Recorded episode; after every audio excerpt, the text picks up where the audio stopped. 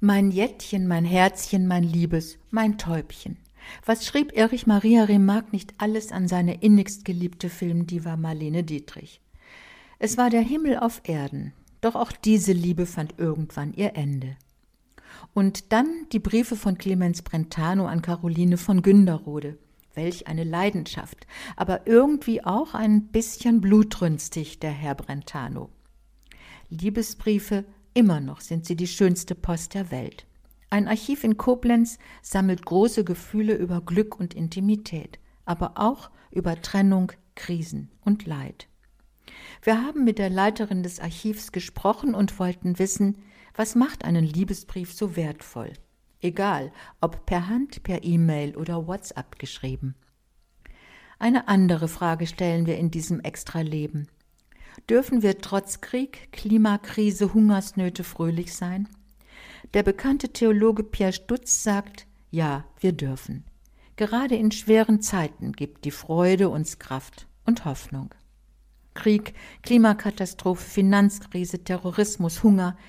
Die Themenliste dessen, was uns an Bedrohung begegnet, ist lang.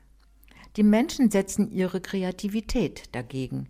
Sie malen ihre Sorgen, Ängste und Hoffnungen an die Wände ihrer Häuser. Der Bremer Künstler Ulrich Schwecke montierte und bearbeitete Fotos von Graffiti in den verschiedensten Städten Europas und fand dabei heraus, die Menschen wollen Frieden, überall. Wir zeigen es in diesem Extra-Leben. Ruhe und Frieden finden wir im Wald. Wir gehen mit der Waldwohlgründerin Birte Schmädchen in die Natur.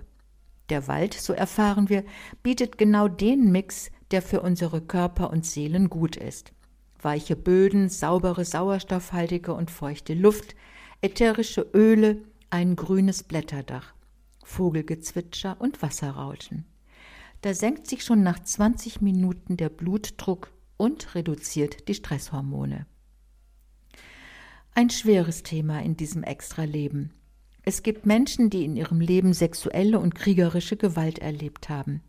Viele von ihnen sind in der Folge davon traumatisiert, müssen ein Leben lang gegen den immer wiederkehrenden seelischen Schmerz kämpfen. Der Fachberater und evangelische Pfarrer Andreas Stahl erklärt, was traumatisierten Menschen helfen kann.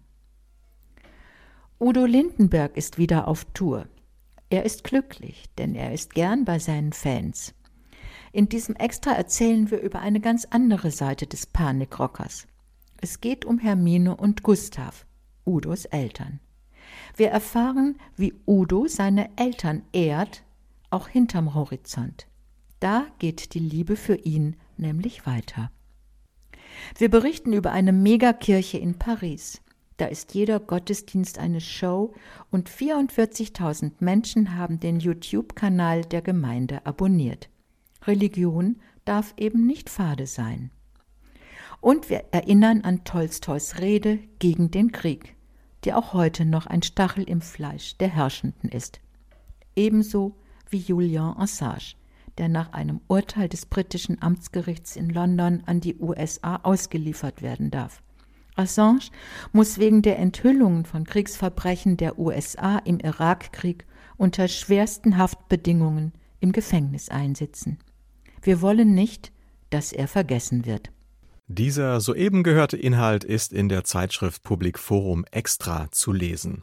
Public Forum Extra erscheint mit zwölf Ausgaben im Jahr. Das Extra-Thema hat einen Themenschwerpunkt, betrachtet aus verschiedenen Blickwinkeln. Das Extra-Leben beschäftigt sich in Form von Geschichten, Reportagen, Gesprächen und Essays mit kulturellen und gesellschaftlichen Entwicklungen und Werten. Die Ausgaben erscheinen im monatlichen Wechsel. Weitere Informationen finden Sie im Internet unter extra.public-forum.de.